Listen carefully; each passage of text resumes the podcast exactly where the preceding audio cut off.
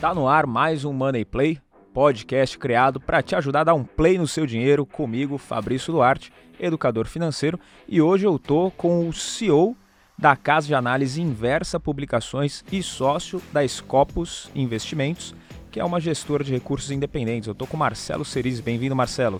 Obrigado, obrigado Fabrício, obrigado pelo convite.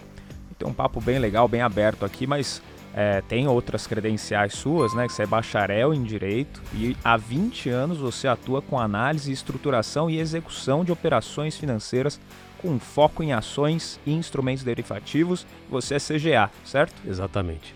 Muito bom. Agora a minha dúvida, né? Eu falei bacharel em Direito, então como que um bacharel em Direito foi parar na área financeira? É, não foi nada programado, né? Para você ter uma ideia, é, meu primeiro meu primeiro emprego foi foi numa numa fábrica de sapatos. Eu sou do interior de Minas Gerais e quando eu fiz 18 anos, meu primeiro inteiro com, emprego com carteira foi numa fábrica de sapatos. Na sequência, eu meu primeiro empreendimento foi uma rádio é, comunitária mas na época ela era pirata, porque eu não tinha ainda a autorização para funcionar, mas mesmo assim eu coloquei no ar, moleque não tem medo de nada. Pedi autorização, enquanto eu pedia essa autorização, eu fazia a locução da rádio, fazia a parte comercial, enfim. Mas eu tinha que fazer faculdade numa cidade que era franca, né? Que estava a 60, 70 quilômetros de distância da cidade que eu morava, que é São Sebastião do Paraíso. Então, eu pegava um ônibus toda noite para estudar né?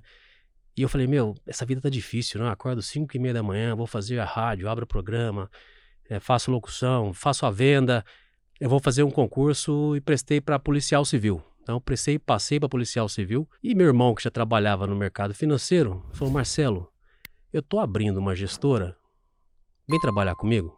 Quer ser meu sócio? Falei: claro. Joguei tudo pro ar. Por isso que um advogado veio parar no mercado financeiro, porque meu irmão, na verdade, era do mercado financeiro. Quando eu entrei aqui, eu falei, bom, tudo que eu aprendi eu posso colocar de lado e tem que começar de novo. Então eu comecei a estudar muito mais depois que eu me formei do que durante a faculdade, né? Eu, eu era um aluno aquele que estudava para para passar, né? Então, é, e aí eu aprendi a, a, a, matemática financeira, enfim, eu corri muito mais atrás do que o meu background de, de, de faculdade me deu. Né? E foi aí que o advogado veio parar numa gestora fazendo tudo hum. isso. É, na Scopus você ainda está, né? ainda é sócio, mas você ficou muito tempo na parte da gestão Exato. lá, né? E como que foi agora? Você saiu recente, né? Dessa parte, dessa Sim. situação. O, a gente comprou a, a inversa, final do ano passado, eu e meu irmão, novamente, a gente está sempre, a gente é sempre sócio, sempre foi sócio de tudo. E eu comprei, a, nós compramos a inversa, né, final do ano passado. Nós éramos sócios investidores, íamos, não era um, a, a, intenção assumir a gestão da, direta da, da inversa. Mas em abril, a gente perdeu uma parte do time, né? E, e, a, e a pessoa que era a CEO foi embora.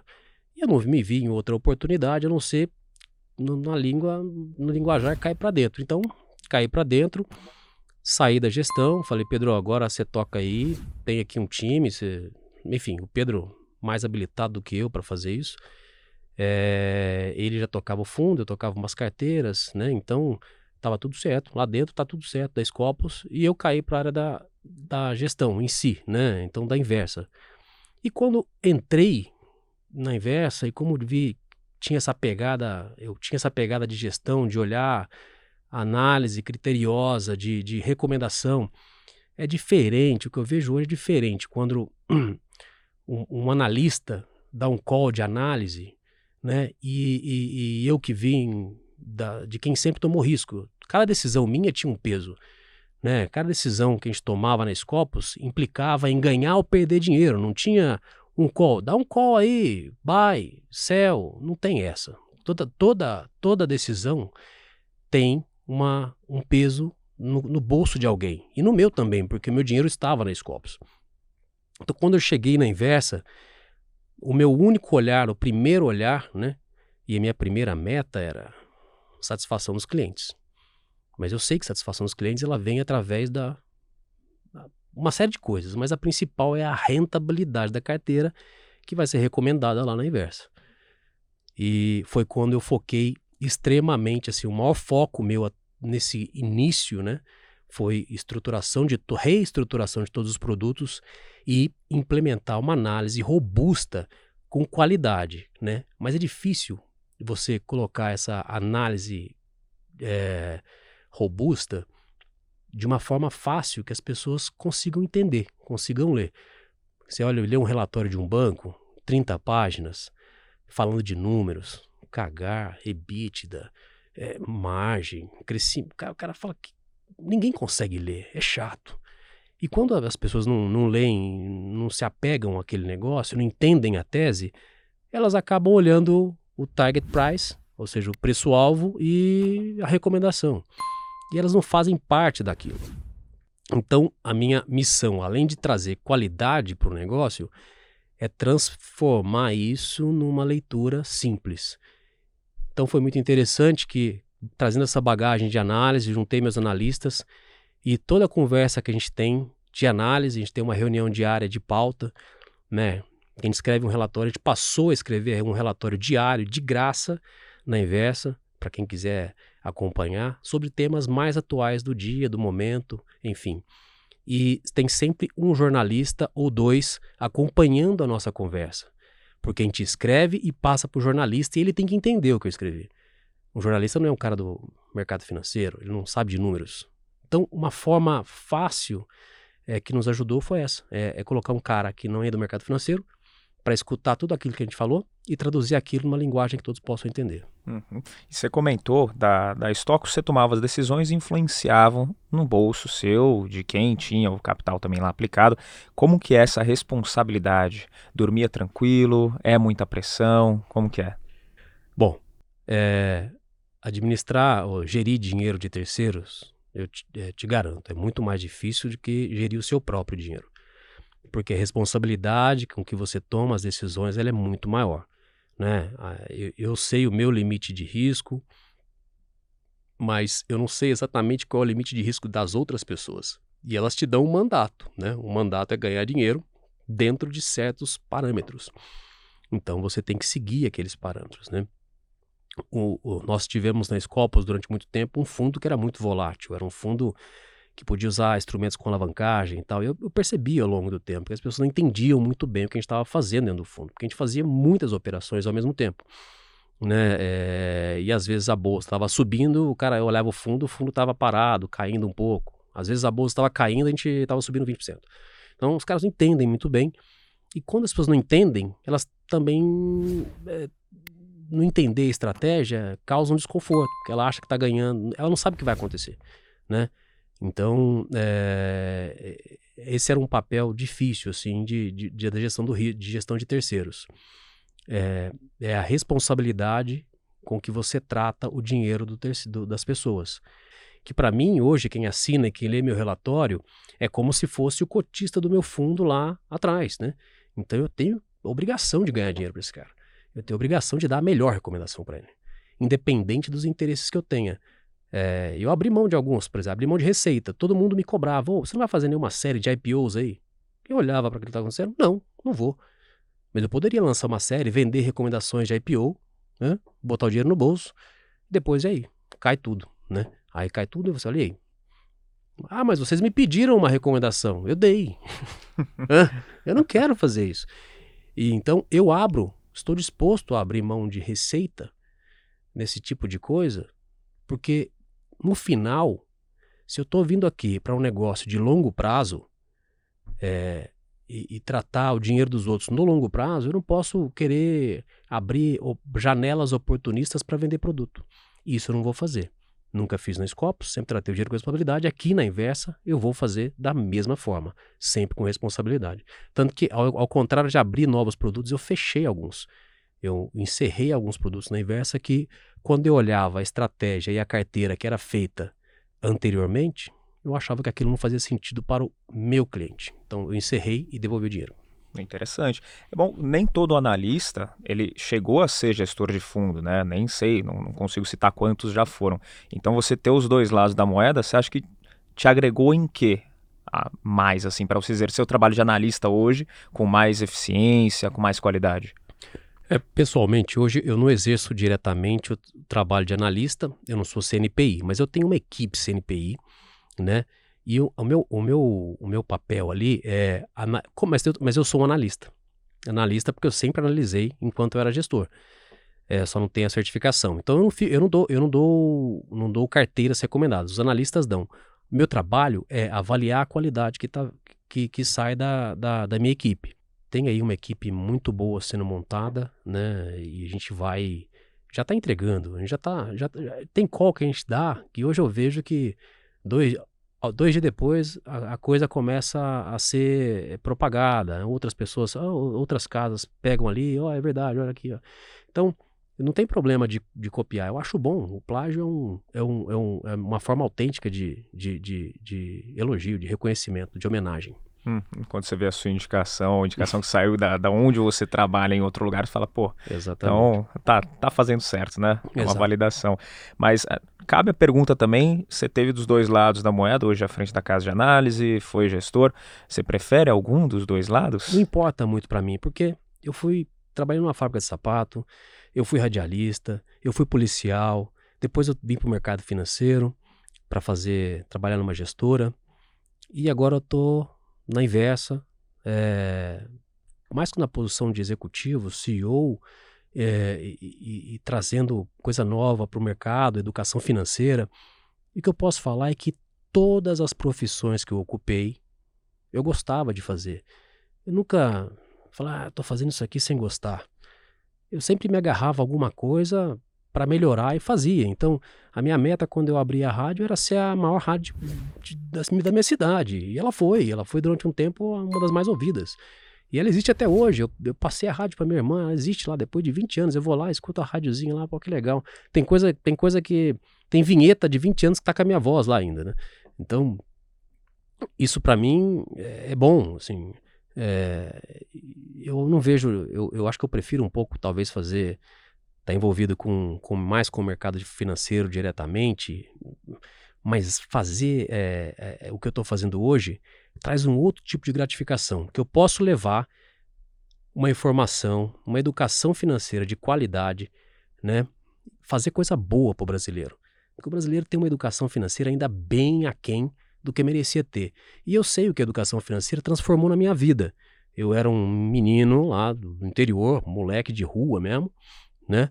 E hoje tenho a posição que eu ocupo, meu irmão tem a posição que ele ocupa. Por quê?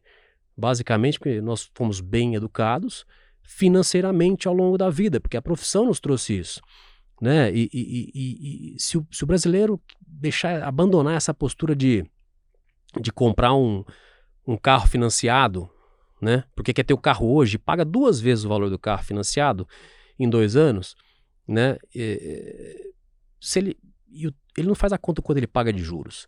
Se ele se ele, se, ele adianta, se ele juntasse o dinheiro, ele ia pagar o valor justo daqui dois anos. Então, é abrir mão do, do agora, né? Para pagar mais barato no futuro. É, esse tipo de educação é, muda muito a vida das pessoas. Se você começar a investir com 20 anos, investir mil reais por mês, 500 reais por mês ao longo dos seus 45 anos e tiver uma rentabilidade um pouco acima da inflação no longo prazo, você vai terminar a tua vida com muitos milhões de reais. Essa é a diferença que as pessoas não percebem. Isso fez diferença na minha vida. Então, se eu puder hoje agregar isso e levar isso para as pessoas, essa é uma missão que, que, que, me, dá, que me dá motivação. Isso é um ponto que você falou interessante. A gente superestima o curto prazo e subestima o longo prazo. Isso é muito comum. É uma pessoa muito imediatista. Agora, sobre o trabalho da, da casa de análise, né, a inversa. Hoje, você pode dar mais detalhes de como funciona, o que, que ela faz exatamente, como que é o dia a dia de uma claro. casa de análise? Bom, é, o que, que é uma casa de análise independente? Né? Primeiro, nós fazemos análises do mercado financeiro, né? É análise o quê? É recomendações de portfólio. Então, é, quais são os produtos de portfólio que te interessa e, e, e, de, e desses produtos e desses portfólios aqui é, é, é, originam de uma análise, né? Nada é feito sem uma análise prévia. Então, o que, que, é o dia a dia, né? Então, é acompanhar todo o mercado, né? Na parte, na área de análise, né? acompanhar todo o mercado, olhar as melhores empresas da bolsa, as melhores oportunidades. A gente tem analista de criptomoeda, um cara que analisa muito bem, é, eu acho que é o melhor cara do mercado hoje, que é o Ray Nasser, que também veio por uma nossa rede de conhecimentos com de pessoas, né? É, esse é um ponto. O outro ponto é, é, eu tenho um editorial que transforma tudo isso numa linguagem muito simples para as pessoas poderem entender, para que seja fácil. Eu não quero um relatório de 30 páginas. Quem tem tempo para ler hoje um relatório de 30 páginas? Ninguém tem. Então eu quero transformar 30 em 3, em duas. Se eu puder, em uma, eu transformaria. Né? É... É, senão fica parecendo. Sabe a redação, quando você não sabe escrever na redação lá da escola? Né? Aí você fica enchendo linguiça, né? Pula duas linhas e tal. Então, é, eu não quero isso. Eu quero que seja, eu quero ser conciso. E, é por isso que eu gosto do Twitter. O Twitter eu, eu gosto do Twitter porque se você conseguir falar o que você tem para falar em 240 e poucos caracteres ali, pô, tá bom, é muito mais difícil do que escrever um textão, né? É, aí a gente tem a parte de, de, de produção, né? De áudio, visual, né? Que a gente está criando hoje grande parte da, da inversa é feita em vídeo e na Invi é 100% vídeo, que é um streaming de investimentos. Então, é, essa parte de audiovisual, é, audiovisual demanda tempo. E a parte de marketing, é óbvio que hoje é uma empresa, é uma loja, vamos supor que é uma loja, é um comércio eletrônico, né? Só que eu vendo relatórios. E, gente, quem acorda de manhã e fala, nossa, eu preciso ler um relatório. Eu estou com vontade absurda de ler um relatório. Ninguém quer. Né? Então eu preciso de uma boa área de marketing que desperte a vontade, que a, levante a, a, os olhos, dirige, é, que atraia os olhares para a necessidade de se estar tá investindo, de estar tá investindo o seu dinheiro num lugar, numa coisa boa, que ali existe uma oportunidade, né? As pessoas geralmente elas investem por dois motivos. primeiro é ganância, né? E o segundo é medo. Então, essas coisas chamam a atenção quando se fala de investimento. Então tem uma área de marketing robusta para para botar a gente para o mundo, botar a gente para fora, porque a gente na verdade é uma loja de relatórios. Uhum. O mercado de, da casa de análise é um mercado bom? Como que ele está hoje aqui no Brasil? Uh, hoje, grande parte das pessoas tem acesso a relatórios de investimento. Eu acho que eu vou, eu vou dar alguns números por cima porque tem uma pesquisa que eu fiz, quando eu fui abrir a Invi e fui criar esse, esse negócio, eu não fui na cega, óbvio, né? Então, não vou jogar meu dinheiro no lixo. É, eu fiz algumas pesquisas e vi que hoje o grande 75% das pessoas consomem é, relatórios de investimento através das corretoras e bancos, de graça, né? E eu sei muito bem esse conteúdo porque eu consumi isso a vida inteira. Eu conheço ele. É um conteúdo chato, é um conteúdo em PDF através de um e-mail. Uh, uh, depois, uma outra parcela da população uh, consome isso hum, pela internet, né? E poucas pessoas pagam uma casa de análise. Então, o futuro de, de análise no Brasil, é, você pode pensar, pô, mas quem é que vai pagar? Você tem de graça, né? É, eu, por isso que uh, o grande, o grande, meu grande foco é se eu tenho de graça na internet, se eu tenho de graça para o banco, por que, que eu vou pagar para a inversa? Primeiro, a inversa ela é independente. A gente sabe que em bancos existem conflitos, né? E eu não preciso dizer quais são, existem. É, na internet de graça, no YouTube, você quer seguir um, o, o guru que acabou de. O moleque não tem nem barba na cara ainda. Vai, vai dar relato. Vai, vai te falar como ganhar dinheiro. Impressionante. Hein? Tem velho que de 50 anos que vai, vai, segue um guru de moleque que fala, vou te ensinar como ganhar dinheiro. Não entendo como. Né? O que a inversa tem é, primeiro, a gente é uma casa regulada, tem qualidade, né? E é independente. E a gente criou a Invi, que é para fazer isso tudo por um precinho muito barato. Por quê? Porque eu acho que tem uma pegada de educação financeira, né? E eu quero, ao invés de vender muito caro, eu quero vender muito barato, né? É meio uma pegada Netflix. Tudo baratinho, mas tem que vender muito, né? Ah, o que, que diferencia é que eu acho que no futuro, aonde tudo é de graça, você só vai pagar por aquilo que tem valor, né? E é por isso que a, a qualidade, o foco na qualidade é aquilo tem valor. É, esse relatório tem valor, esse relatório agrega. Então você paga. E quando você pagar R$19,90 na Invi ou pagar R$49 no relatório da Inversa, sei lá, tem vários, tem de vários preços, né? Quando você pagar, você vai falar, peraí, é, eu paguei 190 reais por ano no relatório aqui da Inversa, 200 reais, mas cara, isso me agregou muito mais valor. E é essa sensação de que o valor que, eu, que o meu relatório é barato, pelo que eu entrego, é que vai fazer as pessoas pagarem. Sim, aí você tocou num ponto importante. Hoje as pessoas não pagam muito, né? O mercado ainda brasileiro não está acostumado a pagar uma casa de análise, porque vem esse relatório gratuito de vários lugares, enfim, a abertura de conta em corretora subiu muito e você acaba recebendo muito material gratuito mesmo. É um material mais cru, sempre, é mais técnico, né, igual você falou, mas por que que o pessoal não está acostumado ainda? Você acha que é uma questão de valor, é, não, não enxerga o valor, como você comentou, é cultural aqui no Brasil mesmo? O mercado, ele vem, ele vem, a CVM, os órgãos reguladores, eles vêm dando uma, uma melhorada na, na, na legislação de proteção do investidor. Então, hoje o mercado tem uma capacidade de proteção para o menor, para o investidor, né? É, muito grande, e a gente só está no começo. Então, o Brasil tem 2% da população que tem ação, tem conta na bolsa. Chile, nosso vizinho, acho que tem 15, 20. Estados Unidos tem 70%. Mas eu não quero falar que vai ter 70, porque eu vou estar tá, vou tá, vou tá, eu vou tá me enganando e falando besteira aqui, certo? Porque a população do Brasil não tem capacidade de poupança para ter uma, uma ação na bolsa, certo? Então, eu, no Brasil existe 30 a 40 milhões de pessoas que têm poupança, né? que investem em poupança. Então, eu acho que no longo prazo, talvez esse, se o Brasil não melhorar, se o Brasil não piorar, esse é o mercado, essa é a população que, que vai ter na bolsa. Então, eu estou falando que entre 20, 30, 30 e 40 milhões, estou falando entre 15 e 20% no longo prazo.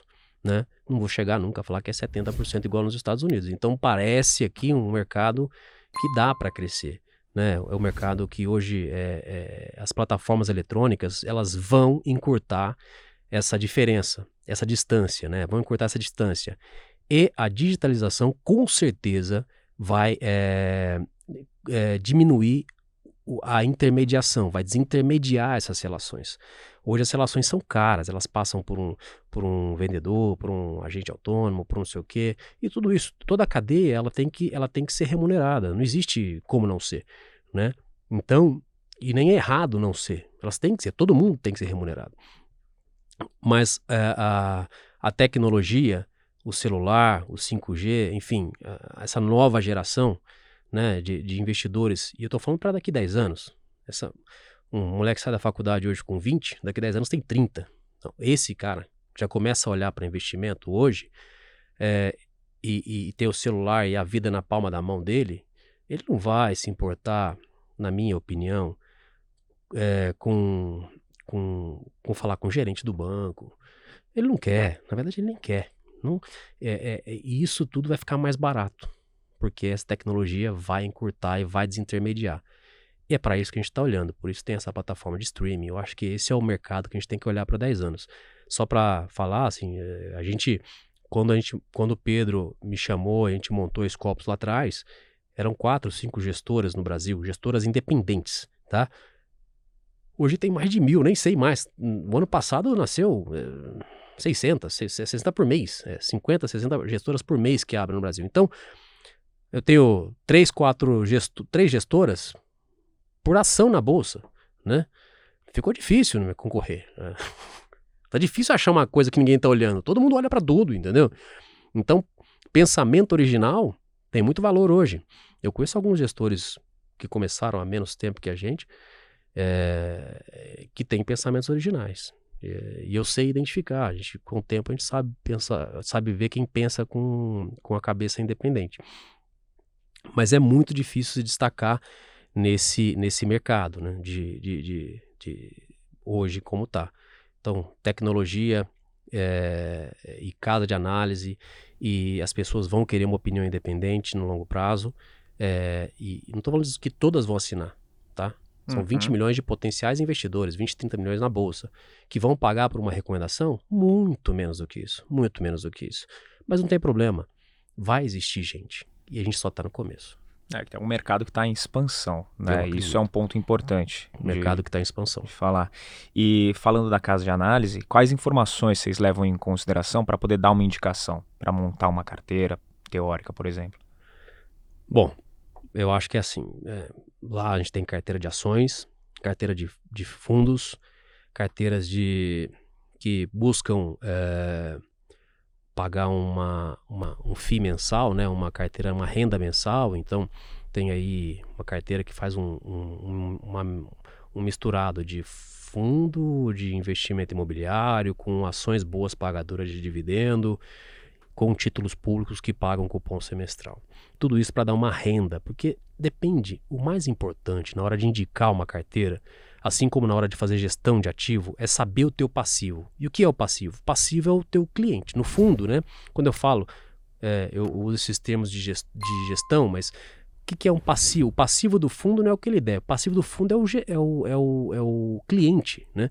É, quem, é o cotista, é quem aplica. Então, você saber o, o, e filtrar o perfil do, de quem, do cotista, o perfil daquele cara que você recomenda na análise, essa é a parte mais importante. O que você não pode é recomendar uma carteira para uma pessoa ou a pessoa comprar aquele produto, aquele relatório, é, é, esperando uma carteira agressiva e levar uma carteira conservadora. Eu acho que é, o ponto principal é saber para quem você recomenda, tá?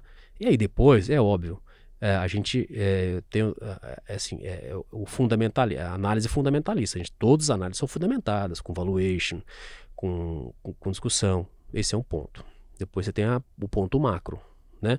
Ou a gente está no momento agora de ter caixa, de ter, aumentar o caixa, de, de não aumentar o caixa, de aplicar né, é small caps ou não, é, é large caps. Para onde a gente vai? Ou micro caps. É, tem que ter um pouquinho de criptomoedas no, no portfólio, não tem? Tem carteiras que tem, tem carteiras que não tem, depende do risco de cada um. Tem carteira que é só criptomoeda. Mas aí quando a gente fala, ó, tá aqui um relatório de criptomoedas, tá? Tá aqui as cinco criptomoedas que eu acho que você tem que ter. Mas não é pro cara botar o patrimônio dele, a casa dele lá na criptomoeda. É um pouquinho do patrimônio. A gente sabe que criptomoeda é um negócio de risco, entendeu? E eu, às vezes, eu não consigo, assim. Tem, tem ativos, mesmo em criptomoedas, que nem. Eu, eu, eu não, né? Eu sou de análise fundamental. Eu faço análise de ações, né? Mas é, o, o, o, nem o Ray Nasser lá, que é o nosso analista de, de criptomoedas, falou, não, isso aqui não, não dá, cara. nem ele fala 100% em cripto. É, nunca, né? que bom, né? ah, não, é, aí, mas as pessoas têm, elas confundem. E essa é a parte que vale da educação financeira. As pessoas adoram uns, uns termos em inglês. Né? Então, essa é a nova moonshot. Esse é o termo em inglês para Moonshot é aquela ação, que, aquela cripto que vai para a lua. Realmente ela vai para a lua. Aí então você vai lá e fala, a minha moonshot que eu recomendo é essa. Aí o cara vai lá, pega 100% do patrimônio, compra moonshot, aí vira pó, acabou. Entendeu? Porque pode acontecer. Né? Então não é assim. Quando recomendação, por isso que a nossa recomendação ela tem o peso no portfólio de cada coisa que você tem que colocar. Então é, é, carteira de Bitcoin. Então é o seguinte, ó, você acha que você tem que ir no máximo 10, 15, 20% do seu, no máximo, se você é muito louco, né, de Bitcoin ou de criptomoedas. Então da carteira de criptomoedas você tem lá Bitcoin, 50%, sei lá, nem tô chutando aqui o número, né? Aí a Moonshot, 2, 3%. Ok, aí é 3% dos 10% do teu patrimônio total. Você não vai, não vai se machucar, entendeu? E se, der uma, e se for moonshot, como a gente já viu coisas acontecerem em criptomoedas, vai, vai ter um peso relevante no teu, no teu portfólio, na tua carteira e vai fazer alguma diferença na tua rentabilidade lá na frente. Não quero prometer riqueza para ninguém, tá? Nenhum momento nós fizemos uma venda, uma peça de venda, de, pelo menos depois que eu entrei, dizendo aplique 5 mil e vire 5 milhões, sabe? Não vai rolar comigo. Entendi. eu tenho responsabilidade com as pessoas. Não vou fazer. Entendi. Então tem bem essa divisão, né? Você falou, faz análise fundamentalista, é, você entende também o perfil da, da pessoa, tem a carteira conservadora, tem a mais arrojada, tem a moderada, também imagino. Mas quando você faz a fundamentalista, o que, que você olha das empresas para poder selecionar e falar, putz, isso daqui vale para carteira? Quais informações? Ah, eu acho que é a análise fundamentalista básica, né? Uhum. Algumas você olha fluxo de caixa. É, eu acho que quando você faz modelo para fluxo de caixa descontado, você tem que usar algumas premissas, né? E, e essas premissas cada um tem um, né? Tipo, CAE, ou seja, taxa de desconto e assim por diante, né? Eu acho que hoje é, você tem que inserir essas teses em, em, em, aquilo que realmente tem valor, né? Eu, é, por exemplo, não consigo fazer conta de uma, uma que está na moda, Nubank. Não consigo fazer conta, porque não tem. E quem falar que sabe, para mim, tá mentindo, né? Eu não vejo como. Se você não tem parâmetro, né? Não dá para fazer a conta. Se você sai dos parâmetros normais, aí você pode arrumar outros parâmetros para você medir, mas não é uma Aí é mais um, eu acredito, numa tese de crescimento, que eles vão captar tantos milhões de clientes, depois eles vão conseguir fazer rentabilizar isso e vão ser maior que o Itaú. Não eu não estou falando que não vai acontecer. Estou falando que eu não consigo fazer conta disso. Tá? Eu posso comprar a tese no Bank. Eles têm que crescer e têm que conseguir trazer rentabilidade de 15 dólares por cliente para 300 dólares por cliente. Aí sim, aí sim a coisa se justifica. Né? Essa é a meta. Então você pode comprar, mas esse, não, é, não, é, não é que você não deve comprar ou que não pode comprar. Mas é, é no que se acredita e saber exatamente o que está comprando. Então, saber eleger a tese certa, né? a sua tese de investimento, entrar nessa tese e o dia que essa tese acontecer, você se desfaz do negócio. Né? Com lucro ou com prejuízo. E se ela não acontecer, é com prejuízo. Se acontecer, com lucro. Não tem problema tomar prejuízo. Uma coisa que as pessoas não entendem muito é que elas são muito boas para. Os lucros são pequenos, mas os pre... é, é, eu, tenho, eu tenho stop de lucro. Né? A ação subiu 20%, vende. Nossa, ganhei 20%. A ação caiu 50%. Ai, tá, tá, tá. Vou comprar mais. Não, vou esperar subir. Porra, por que, que você pede? Quando sobe 20 você vende, quando cai 50 você não vende? E agora? Para voltar tem que subir 100. Então é, é, é, esse tipo de coisa que é, é, as pessoas precisam, precisam aprender ainda. E é difícil. E é isso que diferencia, eu acho, o, o profissional, aquele que trabalhou com investimentos muito tempo, fazendo gestão, é saber gerenciar risco, né? E saber colocar limite nas perdas. Geralmente as pessoas físicas, elas não erram por elas, a maioria dos erros é, é, é, é cair e não vender. Cair e não vender. Aí vende o que está subindo, compra mais para fazer um preço médio do que está caindo. Eu não sei porquê, mas elas pensam assim. Ah, normal, né? Falta de conhecimento. Né? Isso leva a decisões erradas, né? Não tem jeito. Agora, sobre as análises, é, tem alguma dificuldade grande hoje que você enfrenta? Ou qual é a maior dificuldade para fazer uma análise de empresas? Não tem dificuldade. Não tem. Imagina, quando eu comecei, era balanço no papel, né? A gente tinha que... Não tinha... Eu tinha que contratar lá, na época, sistema que ele é, ele é arcaico até hoje, que chama economática, né? Até hoje ele é arcaico, ele é quase uma planilha de Excel, né?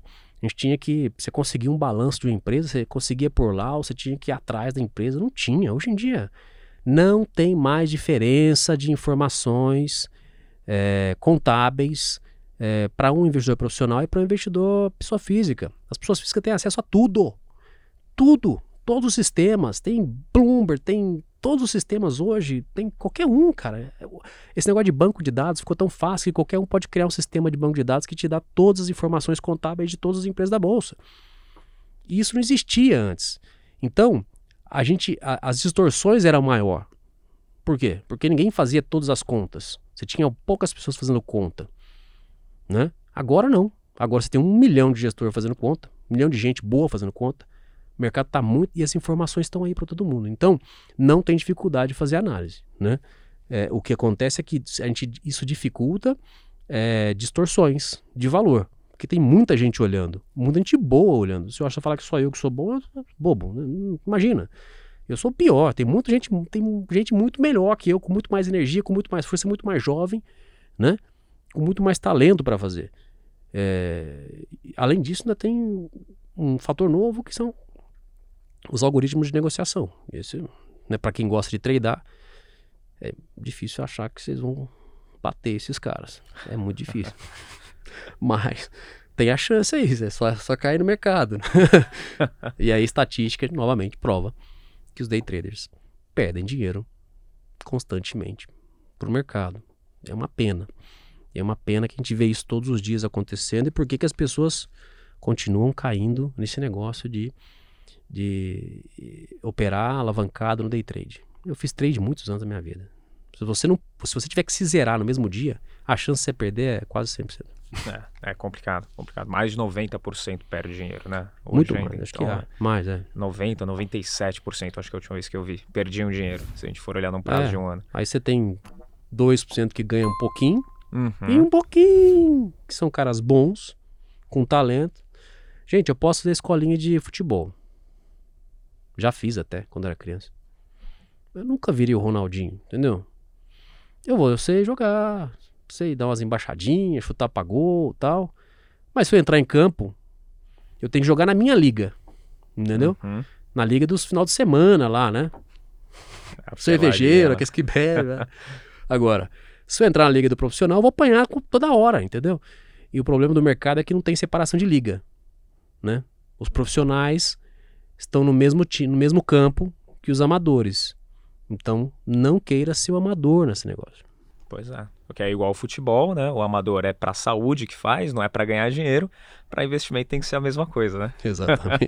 Ó, agora, você falou do, do, do, pessoal do mercado que faz análise também. Tem gente melhor que você, tem gente com muito mais energia. Qual que é o perfil do cara que faz análise? Quem que é esse profissional? Olha, é, eu, apesar de ser advogado, né? É, estudei muito, estudei alguma coisa de matemática.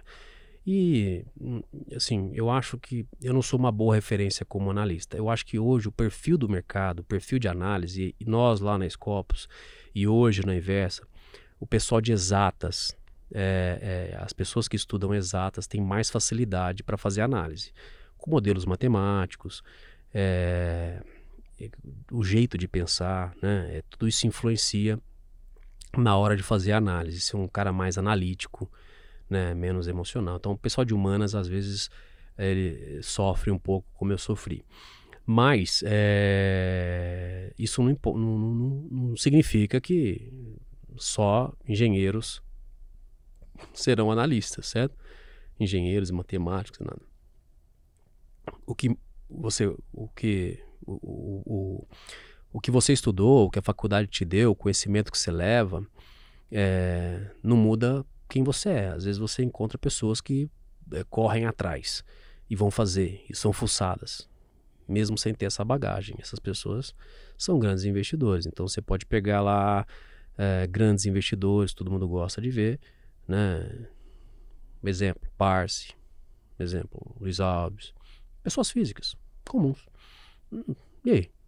O que, que diferencia eles? Não eram analistas, não eram, não eram matemáticos, não eram nada eles têm algumas outras características que levaram eles ao sucesso. Primeiro é a persistência, pensar no longo prazo, ser racional, menos emocional e algumas coisas nesse sentido. Então, é, aquele cara que hoje as, as pessoas, as casas de análises, as empresas de gestão, os bancos procuram para fazer análise, geralmente são pessoas da área de exatas. Mas essa característica ela pode ser suprimida por outras. Uhum, entendi. Então, não é só o cara técnico, números, né? tem que ter uma sensibilidade também do outro lado. Eu acho que sim, acho que sim. Eu acho que a característica principal é, é, é, é, é ir atrás, é correr e fazer. Fazer, é difícil. O cara que pega e vai lá até o fim, entendeu? As pessoas às vezes abandonam no meio do caminho. Deu muita gente boa de iniciativa, mas ruim de acabativa. Ninguém acaba nada hoje em dia. Né? Então, quero é pegar e fazer. boa, boa. Agora eu quero mudar um pouquinho o, o, o, tema, eu quero falar mais da Invi que você comentou, Né? É, eu queria entender porque tem uma pegada legal de educação financeira e tem a parte de entretenimento também. Exato. Né? Como é que surgiu a Inv, né? A gente, quando eu comprei a Inversa, eu achava que o modelo de casa de análise, né, como a Inversa, como a Empíricos, como as outras casas de análise, que elas mandavam um relatório, mandavam um PDF por e-mail. Cara, se aí enche a tua caixa de e-mail, a gente está tentando mudar isso, mas não é fácil, porque hoje as pessoas ainda. É, é difícil mudar todo o sistema. Né? Então eu peguei e falei, eu acho que o futuro né? A tecnologia, se eu acho que a tecnologia vai dominar, eu tenho que dar alguma coisa para as pessoas acessarem de forma fácil e atraente, né? Tem que ser gostoso do cara ler o relatório. Então, talvez esse, o streaming, né? Eu pensei no streaming que eu acho que esse que deve ser o canal daqui para frente. As pessoas, os jovens estão muito mais atrelados ao streaming do que à leitura de grandes papers, né? Você falou que você gostava de investir, você gosta, é algo que, que é seu mesmo. Precisa gostar de investir para investir? Não. Não precisa gostar de investir. Né? Uh, eu acho que uh, é assim. Quando você vai a um médico, você não gosta de ir no médico, né? Ninguém gosta. É, mas quando você escolhe, você vai escolher o melhor médico para cuidar da sua saúde. Você vai comprar uma televisão, você vai, você pesquisa as marcas, vai na melhor loja, se, se, se aquela loja na internet tem aquele. Não tem cinco estrelas, você nem compra. Se não tiver cinco estrelas, o cara vai demorar, não vai entregar, vou ter que reclamar. Então você só vai naquela que tem cinco estrelas. Por que que na hora de pegar a sua poupança, o dinheiro que você ganhou, suado, trabalhado, você vai entregar na mão de qualquer um? É isso que eu entendo. É isso que às vezes eu falo, cara, o que que acontece? O dinheiro que você ganha não é para ser tratado assim, porque você tem raiva desse dinheiro. Então você não precisa gostar de investir, mas um mínimo de zelo com o teu dinheiro, com respeito pelo seu dinheiro que você ganhou com o teu trabalho, é o mínimo. Né? Então acho que dá, dá sim, dá para levar isso para as pessoas. E com o tempo, isso vai ficar mais claro. E, e, e, e, antes era, era banco, quando eu entrei no mercado era tudo banco. Hoje não é tudo banco mais. Hoje tem corretora, tem gente autônoma, tem o mercado tá, tá cheio, muito bom muito bom. Os agentes autônomos, a XP e essa turma trouxe trouxe trouxe o mercado para o povão, né? Levou levou para a rua o mercado. Isso tem um valor imenso, né? É, e agora, mas tem o, o outro passo. Né? O outro passo é: será que o brasileiro vai querer pagar a intermediação para sempre? Será que a tecnologia não pode encurtar isso? É isso que a gente tem que analisar. Cortar os intermediários, né? Mas falou um ponto interessante na parte do não precisa gostar, né? É, é algo que eu falo bastante para as pessoas que eu converso, né? Que eu acabo orientando também, que você não precisa gostar mesmo, né? Você vai acabar não gostando do processo, mas você quer atingir o resultado. Exato. O processo não vai te agradar, mas o resultado final vai. Então, é, ver onde que vai estar o peso maior, né? É isso. Se você não gostar de fazer pessoalmente, dedica né, ou entrega sua grana, ou, ou escuta a recomendação de pessoas que você confia. Não vai no grupo do WhatsApp, não vai no, no blogueiro de trade, entendeu? Porra, triste, cara, triste, triste. E olha, eu tô há 20 anos fazendo isso aqui, eu vejo cada coisa. Porra, esse dia, um tempo atrás, eu, eu acho, eu acho é, levar o carro na concessionária é muito caro, né? As concessionárias elas cobram uma revisão muito cara. Aí eu tenho um, um cara, um mecânico que é. Peguei amizade com ele e tal. E eu levo meu carro lá. Um dia ele falou: Porra, vou, você que tá no mercado financeiro, você pode me ensinar de negócio de fazer day trade? Eu falei: Não, eu posso. Vou te, vou te ensinar uma coisa: não faça. Lição: pronto. Não faça, não entre nesse mercado que é ruim. Você, você não vai conseguir ganhar tal. Mas não adiantou. Não adiantou anos meu, levando meu carro, não adiantou anos falando. É lógico que ele começou a ouvir recomendações por aí, foguetinhos voando. ah, pronto, tá lá. Esse dia me ligou. Pô, Marcelo, tô com um problema aqui e tal. Como é que eu faço? Falei, ah, para, para de fazer. Como é que não é que eu faço? Para de fazer, caramba. não, para. Então, é, mas não tem. Isso vai acontecer sempre. Vai, vai acontecer sempre. Porque eu falo assim, pô, só, Só tenha zelo com o seu respeito. Eu tenho respeito pelo meu dinheiro, respeito pelo dinheiro de, de quem de, de terceiro, respeito pelo dinheiro dos, dos assinantes da inversa. Agora, as pessoas têm que ter respeito pelo próprio dinheiro. Né? É isso, é, é, cuidado. Não, não, não jogue o teu dinheiro, não aposte o seu dinheiro, não, não faça isso. Tá certo. Aproveitando esse ponto que você falou dos assinantes da inversa, é, o resultado, o que eles vão ter de retorno está comprometido. Quando vocês compraram, tinha uma meta de atingir 100% da satisfação. Isso foi dito, é, 100% da satisfação dos clientes. Eu quero saber se isso é possível, se dá para chegar. Olha, é, quando a gente colocou essa meta, é, é parece impossível, né? Como é que você vai ter 100% dos clientes satisfeitos? De repente, o dia que tiver um cliente e ele estiver satisfeito, talvez seja uma meta atingível. Mas não interessa. É, eu quero essa meta, eu vou persegui-la. Eu vou atrás de deixar todo mundo satisfeito. É para isso que eu estou lá todos os dias. Né? Então, mas quando você, o, o interessante dessa meta é o seguinte: é, quando você coloca uma meta assim, focada na, no, na satisfação do cliente, existe uma série de processos que você tem que mudar na tua empresa para você chegar lá. E esse é o ponto mais importante, né? É... Se você colocar uma meta, eu acho que eu não lembro agora qual foi um, um gestor um, de uma empresa grande, uma mineradora, e disse: Eu, eu quero 0% de acidente de trabalho. Concorda que é impossível? Sempre vai acontecer algum. Mas quando você coloca essa meta, toda empresa trabalha para que tenha 0% de acidentes. Então, uma série de processos melhoram para que nenhum acidente aconteça. E ainda assim eles vão acontecer. Então, para a inversa, eu vou estou criando uma série de processos para que a satisfação seja 100%.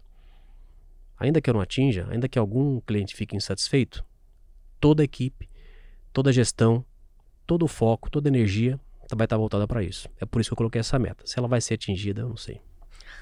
Vocês estão trabalhando e constantemente melhorando para poder chegar mais perto disso possível, melhor, né? Acho que ninguém vai achar ruim. Exato. É isso. Show de bola. Marcelo, o papo foi muito bom. Tá? Eu queria já direcionar para o encerramento e queria, além das dicas que você já deixou, várias aqui com o seu ponto de vista, queria que você deixasse mais uma dica para não só quem já é assinante da Inversa e já segue os conselhos, já está bem instruído, mas para pessoas que estão começando agora, que é o pessoal que acompanha a gente. Uma dica que você pode deixar com a tua visão dos dois lados que você já jogou para as pessoas que estão começando agora a investir. Tá bom. Eu vou é, agora deixar assim. A dica que eu, que eu falo é aquela que eu disse atrás. É, ter respeito pelo seu dinheiro. Já que você vai investir, é um dinheiro que você é suado, é o teu trabalho, é o futuro dos seus filhos, é a tua aposentadoria, imagina, não sei. É a tua viagem, sei lá, de repente você cada um com o seu plano. Mas não interessa. É o seu dinheiro. Né? A gente sabe que a gente precisa dele para sobreviver e para ter uma qualidade mínima de vida hoje, que no Brasil ela não é tão fácil assim de conseguir. Né? É, então, entregue o seu dinheiro ou, ou, ou siga as recomendações de pessoas experientes. E aí eu vou fazer aquele jabazinho que é lá na inversa, né? É, é, eu acho que um dos grandes diferenciais que a gente tem para as outras casas é nós temos pessoas que sempre correram risco. Né? Eu trouxe para a inversa gestores experientes. Então tem o Rodrigo Natali, tem eu, tem o Pedro Cerise, tem agora o, o, o, Alfredo Menezes, tem o, o Ivan Santana. Então, são, a vida inteira são pessoas que as decisões influenciaram no bolso. Né? Não eram calls, compra, vende, não era só uma recomendação vazia. Né? Então, busque aqueles caras que com, trazem experiência em gestão né? É, é, e que tenham respeito pelo cliente e pelo dinheiro. Muito bom, muito bom. Muito obrigado, Marcelo. Deixa as redes sociais também, as suas, da inversa. Bom, é, eu não sou muito bom de redes sociais. O meu Twitter, que é o que eu sou mais ativo, é Marcelo Cerise, né? Arroba Marcelo Cerise. A inversa é a arroba inversa pub, a inv é inv.com.vc e no Instagram e no Twitter e nas outras redes também. Agora, Facebook, essas coisas eu não tenho, então não sei te falar. Joga lá e acha, né? Porra, vai no Google, vai no Google. Tem um canal do YouTube que a gente está dando é, é, recomendações simples, gratuitas, né? Tanto na Inversa quanto na Invi, principalmente para as pessoas que estão começando. Saiba como sair da dívida do cartão de crédito. Tem uma lógica para sair da dívida do cartão de crédito. Eu sei como negociar com com, com, com o cartão de crédito. Fica fácil. Então siga lá, dá para dá pra você. Siga nosso canal no YouTube. É invi.com.vc e depois é da Inversa, a Inversa Pub. Tem muito conteúdo gratuito que a gente coloca para vocês. Show de bola. Marcelo, muito obrigado mais uma vez pelo papo. Deu para passar bastante coisa para quem acompanha a gente. Verdade. Muito obrigado. Obrigado, Fabrício. Obrigado pela chance de estar aqui. Show. E você que acompanha a gente, além desse papo que eu tive com o Marcelo agora, tem mais muita gente bacana que eu já conversei. Se você não viu, vai lá no canal, se inscreve vê os vários outros vídeos que a gente já tem. Além disso, segue a gente no Instagram, arroba moneyplay_podcast e me segue também, arroba o Fabrício Duarte, que eu vou ficar bem feliz se aparecer mais uns seguidorzinhos lá. Você que acompanha a gente, pode fazer isso, tá bom? Então, comenta aqui embaixo o que você achou, curte o vídeo e eu te vejo no próximo episódio do Money Play. Tchau!